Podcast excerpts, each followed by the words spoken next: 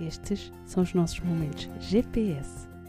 A sugestão é que os possas utilizar como ponto de partida para uma reflexão e talvez reformulação das tuas coordenadas. Nesta viagem da parentalidade não conjugal e do divórcio consciente, recalcular a rota é essencial e desfrutar do caminho também.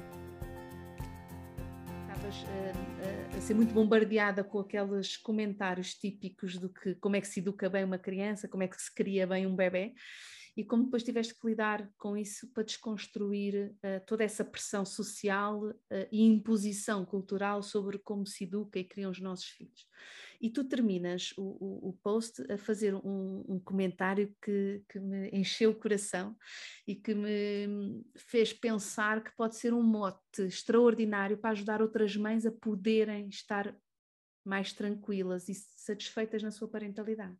Então, tu fazes essa descrição da, da tua experiência e terminas a dizer, e agora passo a citar-te, até aprender a levantar o dedo do meio e seguir o meu coração, mesmo que erre, erre com o coração.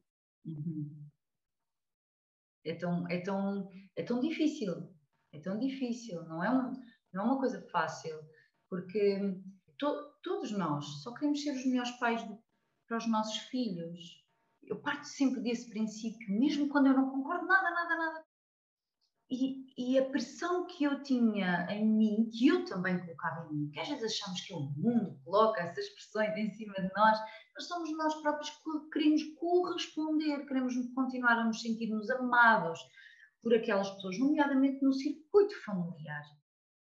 E depois todos os, todas as pessoas parecem saber mais acerca do teu bebê do que tu própria todas as outras pessoas parecem saber mais acerca da gravidez do que tu próprio. Tu é, tu é que estás a sentir. E para mim foi um grande conflito, porque eu sentia coisas, eu queria fazer de forma diferente, mas o mundo inteiro dizia-me que eu estava errada. E isto levou-me levou a grandes questionamentos internos, levou-me a crises de choro, levou-me a errar e a errar, muitas vezes a fazer aquilo que os outros achavam que eu deveria fazer e a, e a errar comigo. Então, esta questão de levantar o dedo do meio e chegar mesmo ao pé da minha mãe e dizer: Mãe, é minha vez de ser mãe, é minha vez de errar. Isto não é fácil. Porque, porque há um, também há uma parte de mim que tinha medo de vou deixar de ser amada pela minha mãe, ou vou ser mal olhada pela minha mãe, ou, ou vou ser ainda mais criticada pela minha mãe. Mas a partir do momento que foi mais forte em mim errar com o coração e assumir isso, mãe, eu vou errar. E eu também não quero ser perfeita, eu vou errar. Ah, deixa-me errar, deixa-me cair. Quando nós cometemos os erros que são os nossos, conseguimos aprender com eles. Quando andamos a cometer erros que não são nossos, é difícil tirar feedback da aprendizagem, porque pá, estive a fazer uma cena que não é minha, como é que eu aprendo com isso? quando os pais se separam, de repente há uma série de pessoas que sabem mais do que os próprios como é que se faz isto de voltar a ter a nossa parentalidade, mas agora separados.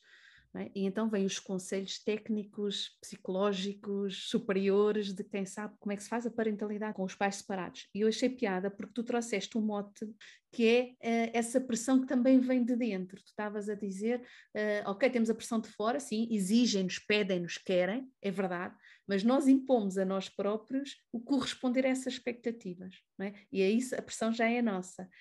Fazer essa distinção do que está fora e do que está dentro. Não é? É muito interessante, não é? Quando nós começamos a analisar o nosso discurso interno e o tornamos externo e o ouvimos, que a maior parte das vezes é inconsciente, nós percebemos que estamos constantemente a repetir a mesma coisa. E no caso dela, para descrever a situação do processo de divórcio, utilizava sempre a mesma frase. Não era suposto os meus filhos serem filhos de pais separados.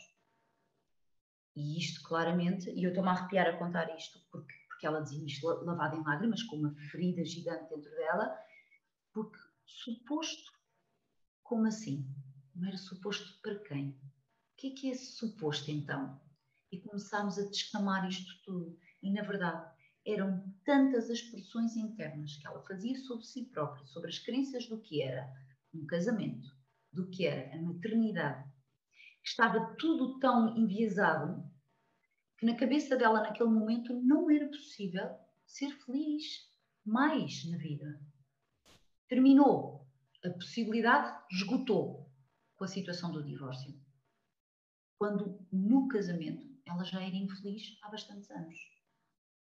Mas é, é, é como se fosse um castelo de areia que de repente se desmonta e tu e tu estavas tá, dentro desse castelo, supostamente segura, e de repente vês-te ali exposta, nua, e tens que olhar para ti. Porque é de dentro, é de dentro que vem a cura destas feridas.